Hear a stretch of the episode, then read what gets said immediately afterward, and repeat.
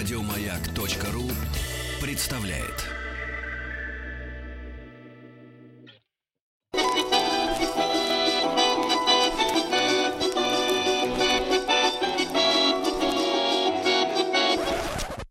Конфетки-бараночки. Конфетки-бараночки. Как говорится, здрасте вам, товарищи дорогие. Добрый вечер. Приятного аппетита, кто усаживается. Дорогие жены, пожалуйста, если ваш мужчина пришел сейчас с работы, сел молча, спокойно, поставьте перед ним миску. Дайте ему ложку в одну руку и кусок черного хлеба в другую. И помолчите 10 минут. Дайте человеку прийти в себя, а потом уже говорите, что вам что-то там надо. Значит, Павел, здравствуйте. Павел Сюткин, историк русской кухни, писатель с нами, как обычно. Павел, рад, рад вас приветствовать. Добрый вечер, друзья. Тоже да, очень рад да, нашей да. встрече. Да, значит, дорогие товарищи, э, наши слушатели, а те, кто только что, может быть, узнал о том, что Павел Сюткин не только в утреннем шоу раз в неделю, но и в вечернем шоу «Подмосковные вечера». Это другая программа, название действительно совпадает, но там теория, а здесь мы призываем к ответу внимательных слушателей. Правда, после э, нашего прошлого эфира э, Павел удивился тому, что его вопросы оказались слишком сложными сложными для многих. И я так понимаю, что сегодня он смилостивится и будет немножко полегче, да, Павел? Ну, сегодня, сегодня попроще сделаем, да, да чтобы не ломать да. уж так голову. Все-таки да, еда да. это дело доброе такое, да. там, не надо. Едой ломать голову не надо. Да, да, да. Значит, э, друзья мои, работа наша строится по простому, привычному вам правилу. Э, у нас есть прямой э, эфир, телефон его 728-7171-495, это код Москвы. Вы можете уже сейчас начинать звонить или просто сообщить в наш WhatsApp-портал о том, что вы тоже знаток русской кухни и можете состязаться с Павлом Сюткиным, по крайней мере, на равных, отвечать на его вопросы. 72 э, плюс 7967 103 5533. Можете просто написать «Хочу э, состязаться с Сюткиным». Вот, и все. И мы обязательно вас возьмем на заметку. Э, Павел, пока суть до дела, пока наши помощницы, операторы, да, выбирают звонок, хочу вот с вами поделиться сегодняшним открытием. С утра знакомился Давай. с новостями. И выяснилось, что Роскачество, есть такая организация, не знаю, насколько вы с ней знакомы, вот, да, признала, признала самым безопасным продуктом, ну, питания. Туда входят э, как жидкости, так и твердости. Так вот, э, русскую нашу водочку. Ах ты, вот 90, сейчас 97,9% образцов не выявили опасности для здоровья здоровья. А в то время, я как, например... об этом говорил, это у нас да. с женой просто споры такие. Вот, вот у вас теперь есть аргумент. Да, и вы представляете, ближайший конкурент, э, э, значит, там идет греча в пятерке качества, э, сушки где-то около 80%, а замыкает пятерку сметана 72%. Посмотрите, а водка 97,9. С ума сойти. Я вообще Я думаю, про... что да. если это вынести на ближайший предстоящий референдум, этот вопрос, ответ будет тоже. Да, ну что же, у нас есть звонок из Уфы. Ильдар дозвонился, ему 41 год. Ильдар, добрый вечер. Добрый вечер. Вот, ну что же, э, для вас от Павла первый вопрос. С, с вашего позволения прочту я, а уж дальше вы будете с Павлом разбираться, да. да. Знаете ли вы, что армянский коньяк получил наименование коньяк не так уж и давно, всего лишь чуть более ста лет назад? И, кстати, сами французы совсем не возражали тогда против использования этого термина в России. Вскоре этот коньяк получил и августейшее российское призвание. Кто же был тем героем, который добился того, что армянский коньяк прославился не только в России, но и во Франции? О. Да. Чуть, более ста лет назад э, с какими-то французскими корнями армянин или наоборот француз с армянскими корнями. Нет, нет, мы же про русскую кухню. Наш, что ни на есть, русак. Ну... Кто у нас занимался виноводочными, коньячными производствами в начале века? Да, кто занимался-то? Какие фамилии да. помните? Мне тогда было мало лет. Это понятно, это не избавляет от ответственности. Вот, это неуважительная причина. Ну, а какие-нибудь фамилии вот на слуху есть? Люди, которые действительно занимались, ну, не знаю, будет ли это как подсказка, я ответ специально не читал заранее, чтобы, так сказать, быть на равных со слушателями. Вот, но, может быть, кто виноградарством занимается, занимался? Нет, Павел? Ну, давайте, давайте попробуем. Ну, есть еще одна на самом деле подсказка. А вот, э, может быть, вы знаете э, закуска Николашка такое еще была. Это лимончик, посыпанный э, сахаром и молотым кофе. Да вы что? Лимоном-то коньяк только в России закусывают. Наша угу. родная закуска. А вот да. автор ее, это вот тот же самый, тот же самый производитель. Эх, Павел, э, решили вы, вы сегодня сделать вопросы полегче, а похоже, что легче не, не, не стало. Легче не стало. Ну, ничего, с другой стороны, это тоже хорошо. Мы узнаем много нового да. в этом смысле. Ну, Павел, а, а почему сразу такой подсподный вопрос? А откуда действительно взялась эта история с э, желанием закусить коньяк? Вот если бы, если мы берем качественные, да, вот такие напитки, качественные, не то, что из конечного спирта гонят, от чего сам лично в институтские годы отра- был отравлен на новогоднюю ночь. Ужасно. Вот, но закусывать-то не надо качественные вещи. То есть хороший а, коньяк. Ну, на самом деле, конечно, это все-таки наша, так сказать, российская традиция, да. То есть mm. мы привыкли, что водочку надо закусить, mm. а, да. И в этом смысле любой крепкий напиток, который э, к нам приходил, он, естественно, подстраивался под эту нашу матрицу. Независимо от того, коньяк закусить, может там во Франции его шоколадом принято закусывать. А коньяк нас... закусить, мышьяк закусить. Можно и пельмени. Мышьяк прикусите. Кстати, поговаривают, что у него же этот э, аромат, э, как его, а нет, это у какого-то яда, в общем, аромат э, орехов. Миндаля. Да, да, миндаля. Я так понимаю, что... Но не знаю, не пробовал пока. Ильдар, ну, ну сдаетесь, да? Сдаетесь. Совсем меня запутали, конечно. Да. Давайте вас будем тогда распутывать. Значит, смотрите, я почитаю, а, а э, Павел комментирует. Значит, естественно, значит, фамилия следующая. Николай Николаевич Шустов. Э, Павел, это чем же товарищ занимался? А, Шустов это в начале века, это целая империя вот таких э, коньячных, водочных всяких э, крепких напитков, скажем, да. И он как раз э, именно в то время покупает в, Ереван, в Ереване коньячный завод. И получается так, что уже выставляет в начале века на Всемирной выставке в Париже этот свой коньяк. Ну, тут надо сказать, что французы тогда, конечно, не сильно заботились о вот э, этой самой соблюдении торговых марок, да, то, что уже пришло там в 30-е годы. Э, вот, э, а тогда, ну, коньяк и коньяк. Почему, почему бы и не, и не русский коньяк? Вот. А, конечно, прославился еще Шустов и помимо всего прочего и такой байкой, которая э, породила действительно вот эту закуску лимоном, лимоном коньяк.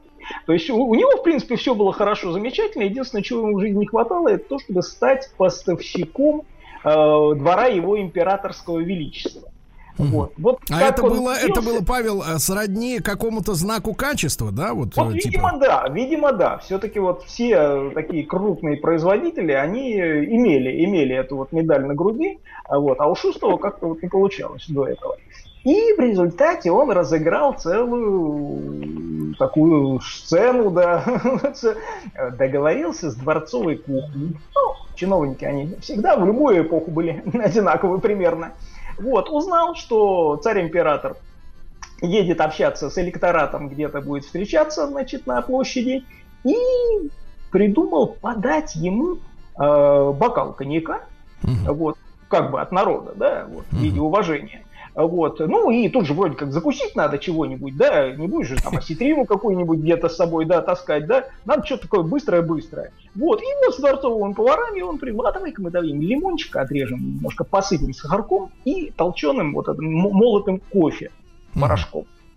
понравилось. Понравилось Николаю II, да так, что, так сказать, он уже и Так что с готовить площади он и не ушел. И прозвали эту закуску Николашка. Николашка. Вот. Правда, самые такие продвинутые гурманы немножко видоизменяли ее. Они э, на ломтик лимона накладывали черную икру ложечку. И вот таким вот образом закусывали. ну, если черную икру, можно и без водки. Э, В принципе, да. Само по Так себе. вот, Николай Николаевич Шустов и его шустовский коньяк. Первый такой коньяк, самый знаменитый коньяк в дореволюционной российской Э, истории. Павел, а почему же все-таки армянский тогда? А вот он купил тогда просто вот это производство армянское. Ну, виноград, как вы понимаете, в России Ага. в центральной не растет. а Вот. А вот о, как раз в Ереване, да, э, до этого уже существовал завод, который, ну, собственно, вот, гнал из винограда, да, ну, Вряд ли Кажется, тогда коньяк, кажется- да, ну, крепкий напиток. Павел, кажется, ходила легенда, что э, очень сильно любил наш коньяк Черчилль. Именно армянский. Э, Вот это на самом деле одна из тех самых легенд, э, вроде той же фразы Черчилля о том, что Сталин э, встретил, там, это, сам, принял Россию с Сахой и оставил атомной бомбой. Вот никаких, скажем так, следов этой выдумки, честно говоря, э, не сохранилось. Но Э, нам приятно, нам приятно, да. Тем не менее. Да. Ильдар, Ильдар, ну поскольку Да, вас, да. вам тогда было слишком мало лет, то мы вам отправля, отправляем вас на переподготовку пока что, да? Ильдар, хорошего вечера. Да, друг мой, Да, хорошего спасибо, вечера. Спасибо Сергей, большое. у вас э, хоро- хорошо прозвучала фраза а, «армянский Черчилль». Ну и до этого можно дожить, конечно, да. Значит, друзья мои, спасибо большое, Ильдар. Да, а, мы сейчас продолжим состязание теперь уже с Ольгой. Оля, добрый вечер, если так позволите к вам обратиться. Да. Да, добрый. Здравствуйте. Вы уже сегодня эм, ужинали? Ну, вообще-то едем в дороге в- домой в Москву. Домой в Ага. Москву. Прекрасно. Да. С мужем? Мгм. Да, с семьей. Ну и прекрасно. И вот будете сегодня кушать. Да, вопрос, но вы познакомьтесь, пожалуйста, вот с Павлом поздоровайтесь, да, конечно. Вот Да. Добрый вечер, Оля. Здравствуйте. Да, да, да. Вот вопрос такой. Э, Это сегодня в наши дни нефть и газ в России наше все.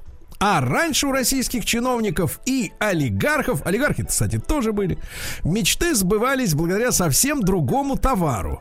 Закупался он с э, 17 века в Китае, а дальше перепродавался в Европу. Со времен Петра I на его торговлю была установлена государственная монополия, приносившая огромные доходы. Известно, что множество роскошных венецианских зеркал в Зимнем дворце были куплены именно на деньги от продажи этого продукта. Что же это за такой съедобный товар? И подсказка от Павла Сюткина – это не чай. На, на- на тему, кстати, можно, пока Оленька думает, пару э, слов буквально о венецианских зеркалах. Значит, почему они ценились столь высоко? Дело в том, что со средних буквально веков не расширялся объем производства. То их, их вот как делали там несколько десятков штук, условно говоря, в год, так и делали. И поэтому они были очень-очень дороги, да. Так вот, Оленька, что думаете, что за товар? Вот я даже не знаю, теряюсь в загадках. Думала, а что думает, что думает, нет. что думает Муж голодный говорит, муж? икра называй. Да, закупали в Китае, везли через Россию, да? Ну, Ну, давайте, давайте подскажем. Значит, сегодня этот товар тоже, э, этот э, продукт э, а, тоже используется. Ну, так как-то немножко он немножко подзабылся. Но Может на даче, рис? На даче у многих там где-нибудь возле забора э, растет вот этот вот куст. э, вот, э. Нет, нет, давайте подскажем, э, давайте подскажем Оле, что иногда, иногда можно встретить даже варенье из него. Ну, Но не так часто, не, не так часто, как, например, из смородины там или из, из клубники или из чего угодно. Это достаточно не, не часто встречающееся, но можно увидеть варенье из него. Ну, а вообще меня слышно, да? Очень хорошо. Женьшень, может быть. Ну, Продолжайте про корень Нет. говорите. Вам, вам Павел говорит куст, а вы корень. Он вам куст, А, а, вы я- корень. Нет, ну и корень, и куст Тогда только использовался, жимолость. да, только в разных вещах. Вот э, насчет Китая, там как раз шел именно корешок, корень в дело. А вот в варенье и в компот, и в пироги используется стебель. Он такой зеленовато-розовый. Ревень, что ли? А? Ревень, что ли? О, отлично, поздравляю. Браво! Браво! Стопроцентное попадание. Да. Единственное, У меня на по, даче он не э, растет. по требованиям российских словарей э, слово произносится ревень. Ревень. Но нам, как говорится, Павел, словари не указ, правильно?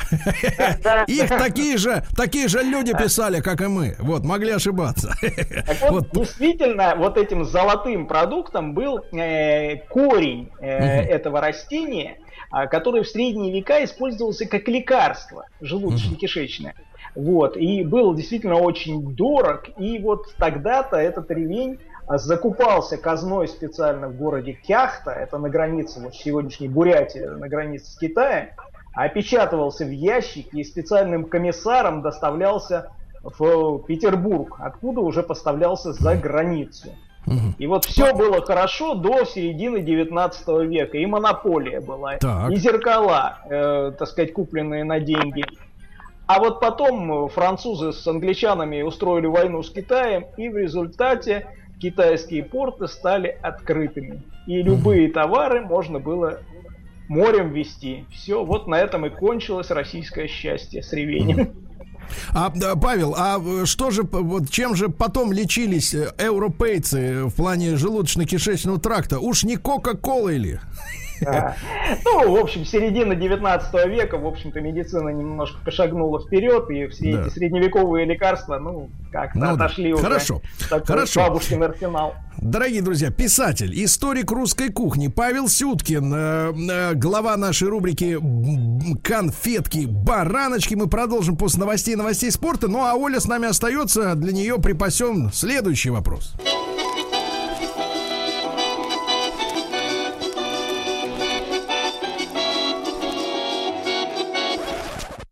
Конфетки-бараночки. Друзья мои, так конфетки бараночки Павел Сюткин, историк русской кухни, писатель, задает вопросы. Как говорится, вопросы здесь буду задавать я. А, Вот, я только оглашаю их. Ну и у вас есть возможность проявить свою кулинарную э, историческую э, эрудицию. Оля э, с нами по-прежнему на связи, да, Оленька? Вот. Как, как движение в Москве? Как, как на трассе движение? Ну, мы по трассе М7 еще только едем. Хорошо.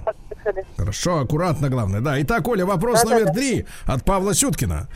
Делать газированные напитки стали у нас еще в конце 19 века. Никого в Москве или Санкт-Петербурге ими тогда было не удивить. Газировали воду и соки, пытались ставить эксперименты с квасом и винами. Представляете, какая газированная винишка, а? И тут вдруг пытливая русская мысль натолкнулась на еще один напиток, который хорошо было бы с газом. Попробовали, построили даже опытную линию производства. Причем не шарлатаны строили. Идея принадлежала профессору Боткину. Другой профессор, Федор Иванович Пастернацкой, проводил эксперименты с этим напитком еще в 1890 году в Кисловодске. Причем добился таких успехов, что в столицах начали появляться коммерческие предприятия, которые этот напиток производили. Но потом, как это иногда бывает, в череде политических и экономических потрясений России изобретение было забыто. Времени от времени идея эта всплывает, и вот даже в последние десятилетия к ней возвращались крупные мировые корпорации, но как-то все-таки у массового потребителя не приживается. А вопрос-то простой, Оленька. Что это за напиток такой с газом? Во.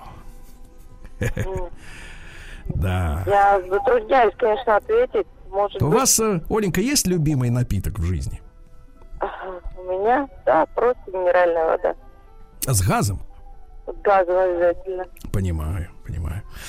Так, Павел, нужна, нужна подмога. Ну, что, давай, Может давайте быть, подумаем. пить Это у нас- напиток э, мы употребляем каждый день. Я вам могу сказать честно. Вот. Ну хотя, Но хотя, Павел, идея Павел, хотя, хотя в последние годы распространился слух, что якобы после 35 лет пользы от него человеческому организму никакого. А, никакой. О, Причем должен сказать, что напиток этот вы употребляете просто с рождения. а. Вот. А вот газировать его как-то не приходило в голову сегодня никому. Ну-ка давайте. С рождения. Оля. Ну, рождения молоко, с рождения пьем, но никак его не газировали. Ну, не газированное, понятно. Молоко там как бы упаковка немножко другая с рождения. Вот. А вот, э, да, действительно, вы правы. Молоко. Молоко. Эта идея его газировать, она действительно забытая на сегодня. Но вот э, крупнейшие действительно фирмы, вот ну, те, которые на слуху производят э, э, все вот эти напитки, самые популярные, да, действительно, они рассматривали такую идею. Единственная проблема в том, что его нужно разбавлять. Немножко разбавлять водой, чтобы оно не сворачивалось от углекислоты. А, вот. И если сегодня А вот делаются молочные коктейли, а, вот, а какие-нибудь фруктово-молочные, да, то вот чистое молоко а, в газированном виде, а, как и вот заметили еще наши вот классики медицины, оно хорошо тем, что усваивается практически всеми. Вот нету этой проблемы, что а вот молоко мне нельзя, только только кисломолочное. Мгм. Газированное молоко можно всем. Павел, а вы пробовали такое? Вот Нет. нет. Да, она раз пробовала. Вот кисломолочные, да, конечно, они есть. Но они не искусственно газированные, там некоторые, так сказать, просто содержатся, да, вырабатывается такой газ, как в квасе. А, Да, не- некоторая газированность есть. Вот, но вот э, забытая, забытая вещь, а хотя, казалось бы, вот она идея для стартапа. Да. Ну что ж, Оленька, вы произнесли это слово молоко. Давайте тогда третий вам вопрос сегодня зададим, да? Третий. Давайте попробуем. Давайте попробуем. Почему же не попробовать? Вот смотрите. А, в словаре поварском, кондитерском, приспешничьем и дистиллаторском, дистиллаторском, написанном в 1795 году Василием Левшиным, содержится такой рецепт. Взять икры паисной, изрезать оную жеребейками, Огурцов соленых очистить и скрошить жеребейками же, прибавить луку, налить рассолу огуречного, развести водою и варить в горшочке, подавая приправить перцем. Не правда ли, немного напоминает современный рассольник, но название у старого рассольника было иным. Вот это вопрос уже на, на засыпку. Каким же? Павел, э, пока Оля думает, э, вопрос э, к Павлу Сюткину, историку русской кухни и писателю. А что такое жеребейки? Э, Жеребейки это просто длинные такие кусочки. Ну, просто мы должны понять, что икра паисная, это же Так. не э, вот так, как мы ложечкой из баночки берем. Не да? шариками. А это фак- фактически большой кусок, так сказать, такой, ну, сухой достаточно икры, да, которую нужно, и можно резать, можно там отламывать, да. Э, Вот, то есть она фактически выжата еще в процессе подготовки, она идет э, под прессом, да, поэтому там этих шариков и, и корных, и икринок их, так сказать, нету таких. Вот, и ее резали жеребейки. Жеребейки это просто такие длинные, длинные продольные кусочки с косым разрезом, ну, как вот таким размером с макароны Понимаю. большие, советские, знаете, вот такие макароны 7,62, которые калибра. Оля. Оля, итак, смотрите, икра паисная, огурцы соленые, да, прибавить э, рассолу, развести водою, варить потом, а затем приправить перцем. Это что ж Нет, я такое? затрудняюсь ответить. Вот. Да. Вот мы просто Вообще знаем, первый раз что такой рецепт слышу. э, вот рассольник, да, рассольник всем известен, все его знают, да. Ну, солянка, так сказать, есть еще Мгм. суп с огурцами. А вот э, что было раньше? Ведь, ну, вы же понимаете, что огурцы соленые наверняка у нас использовались в дело. Не Никак- знаю. Никаких идей Эх, а такой был бы вот этот самый э, тройной, тройная победа угадывания. Но ничего. Вот, Ну, Павел, раскрывайте тайну. Да. Да, на самом деле, вот этот старый, старый суп назывался калья. Калья. И, э, значит, вот эм, а, наш э, известный э, собиратель русского языка Владимир Даль в своем словаре а, приводит даже пословицу «Где калья, там и я». Отсюда как бы, понятно, где ставится ударение в этом, в этом слове. Вот. А на самом деле она готовилась, конечно, из всего чего угодно. То есть, да, действительно, соленые огурцы, ну, рассол, а могла быть на рыбном бульоне с курицей, грибная колья, утячья, курячья. Вот, но соленые огурцы а Павел, вы обратите внимание, что калья это вот такой эгоистичный напиток. Вы, э, то есть супчик, да? Вы сказали, где калья, там и я. В противоположность, в, где щи, там и нас ищи, правильно? Там много сразу, да. Вот, э, Оленька, спасибо вам большое. Хорошей дороги по М7 вам, да, сегодня. Спасибо. Да. Спасибо, Большое. спасибо мужу, привет, да. И вот уже Да. вызвался, вызвался бороться с Павлом Сюткиным Максим из Саранска, ему 41 год. Максим, добрый вечер. Да. Да, добрый день. Добрый день, добрый день. Да. Ну, давайте сразу же вопрос. Вильям Похлебкин, понимаешь, пишет о нашей кухне 16-17 веков так. Каждое рыбное блюдо готовили особым для той или иной рыбы способом. Поэтому и уху делали из каждой рыбы отдельно и называли, соответственно, окуневой, ершовой, налимьей, стерляжьей и, так, и тому подобное, а не просто рыбным супом, как у других, тоже очень уважаемых народов. А ведь было на Руси и опровергающее это мнение похлебка. Она-то делалась из многих видов рыб одновременно. Впрочем, и название у нее было соответствующее. Как же такая похлебка называлась? Вот вопрос. Ну, разнорыбица какая-нибудь. Разнорыбица, так понимаю, куда направление мысли идет. Мы, кстати, в одном из выпусков программы утренней нашей, э, так сказать, конфетки-бараночки, кажется, однажды об этом блюде заикнулись. Да-да-да, говорили о нем. Но это не разнорыбица. А, Павел, а бывает такое вот название разнорыбица? То есть, в принципе, это нарушало установленный порядок, да, когда действительно есть уха, там, ершовая, налимья, она еще мневая называлась. Вы знаете, вот район Мневники российский, ой, московский, это вот как раз Налимов там ловили раньше. Вот. Так вот, нарушало порядок, беспорядок. Какое еще у нас слово такое в русском языке? Вот беспорядок. Ну, бардак, бедлам, Неразбериха. А? Бардак, говорит. бедлам.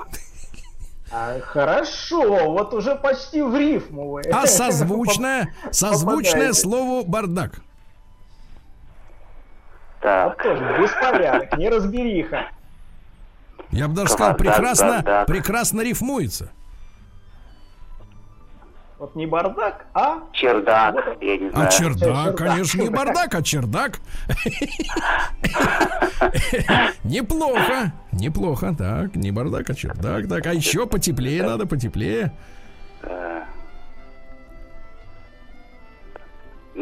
Ступор. Так. Так, нет, нет, ничего, не могу придумать. Бардак. Это просто Бардак, волнение, да. волнение. Ну, конечно, Максим, это волнение. А если вот так на К начинается слово? На К. К, и кончается на так. да. Кавардак. Вот, вот, видишь, молодец, браво, Ура! Я, браво. я, Вы сделали это. я сказал это слово. Нет, Да. Нет, наверное, невнятно сказал. Так, а Павел, а это разве не французское слово-то? А, да нет, я думаю, что это э, тоже, как и множество слов э, в русском языке, заимствовано из э, азиатских разнообразных языков, да, ну, вполне возможно, там какой-то еще протоиндийские корни есть, вот это уже разбираться сложно. Вот, но факт тот, что действительно кавардак, ну, и, и, это была и вот такая рыбья окрошка, как пишет, да, один из средневековых авторов наших, ну, окрошка не холодная, а в том плане, в плане что крошеная разная рыба. А, Ну, кстати, этим словом, да, еще именовали у нас еще и э, напиток, брагу тоже сделанную из разных, там, так сказать, ви- ви- видов солода. Ну, в общем, тоже. опять же, Ну, такой это то есть меш- вот- Мешанин, мешанин. Ну, то есть вот один стакан и все, и человек свободен. При- при- Примерно так. Друзья мои, Павел Сюткин, историк русской кухни, э, писатель. Э, Сегодня в нашем проекте «Конфетки-бараночки».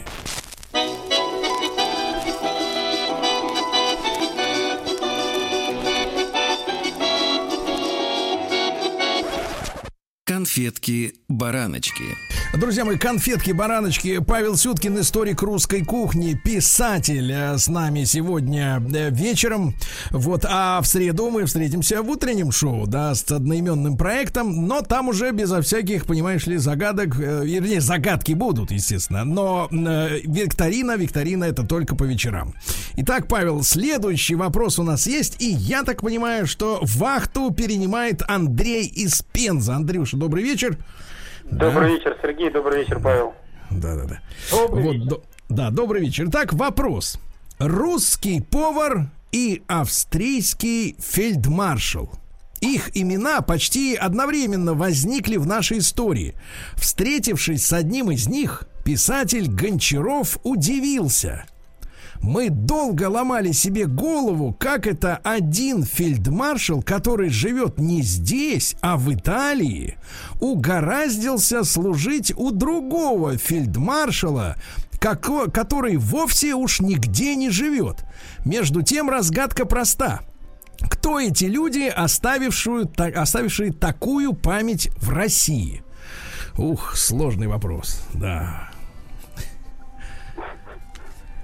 Да, непростой какой-то вопрос. Под- под- Подскажем, подскажем сразу.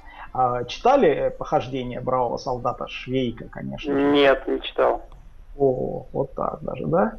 А, Ну, понятно. то честно сказал, не читал, все. Ну, Ну, отрицаю. вот, Ничего не страшно. Вот, просто там тоже Швейк активно э, так и говорит, вот нам бы нового этого р- фельдмаршала. Вот, а как же его фамилия это могла бы быть? Да, ну уж раз мы со Швейком-то как бы не на дружеской ноге, так фа- фамилию, фамилию точно, Павел, не припомним никак, да, не припомним. Беда у Ну, нас сегодня. Ничего. А, э, Тогда это у нас будет такой э, просветительский вопрос, да, скажем. Да. Вот. А, Так вот, действительно, была страшнейшая путаница, и э, наш великий повар, а повара звали Игнатий Радецкий. Он действительно автор, ну, классик нашей кулинарии середины э, 19 века. Стоит сказать, что он даже первым, первым у нас опубликовал рецепт пожарских котлет. Вот Первый записанный рецепт это Игнатий Радецкий. Вот. Но расстройством жизни его было то, что практически одновременно с ним жил и австрийский фельдмаршал Йозеф Радецкий, герой войны, чрезвычайно популярный в российском обществе. Был даже марш Радецкого, который исполняли оркестры в Санкт-Петербурге везде. И, наверное, это единственное музыкальное произведение, когда э, дирижер э, вот, в самой середине поворачивался к э, публике и даже дирижировал публикой, насколько это было популярно, которая подпевала этому. Мгм. Вот. Так вот, да, фамилия Радецкий, она для нас, э, кулинаров, Мгм. Ну, то есть это вот однофамильцы были, правильно? Пушкин и Пушкин, Ломоносов и Ломоносов, то, то Радецкий, Радецкий, да, то, то та же самая история. Но, э, Ясно, Андрей, будем знать. Андрей, вот видите, Швейк, да, вот видите, подставил, подставил, вот. Не, конечно, поэтому вы его не читали, потому что знали, что будет подстава, да. А, Андрюш, спасибо огромное вам, да. И давайте попробуем с Александром из Прокопьевска еще один вопросик освоить по-быстренькому, да. А, Александр, добрый вечер. Давайте попробуем. Давайте, конечно. Вот, пожалуйста, вопросик. В исторической русской кухне существует несколько видов гречневой крупы. Ядрица – это цельное зерно. Так, да. А, а, про- продел – это дробленая крупа. Но есть еще и третий вид. Он получается, когда зернышко гречки обдирается не только коричневая оболочка, ну, если руками раздирали, то увидели, но и вообще весь верхний слой. Остаются лишь сглаженные, сглаженной формы беленькие зернышки, уже мало напоминающие вот ту самую гречу в пакетах, а ведь это известнейший русский региональный Ну, есть специалитет. такое дело. Как Малиночка. И стоит она рублей 400 кило. Так, еще раз название этого, так сказать, дела. Смоленко. Смоленко, Павел, вы представляете, нашелся ведь знаток человек, а? Браво, браво, действительно. Вот мы, Сейчас кстати, ее не достать-то с трудом. а что ж фермеры-то опустили руки, перестали работать? Что творится? Ну, не знаю, у нас вот на Алтае рядом э, Они Так. греч-то много, это, как Да. сказать, можно сказать, гречневая кузница России, Алтай. Да, А Смоленочки там тоже вот с трудом найти-то.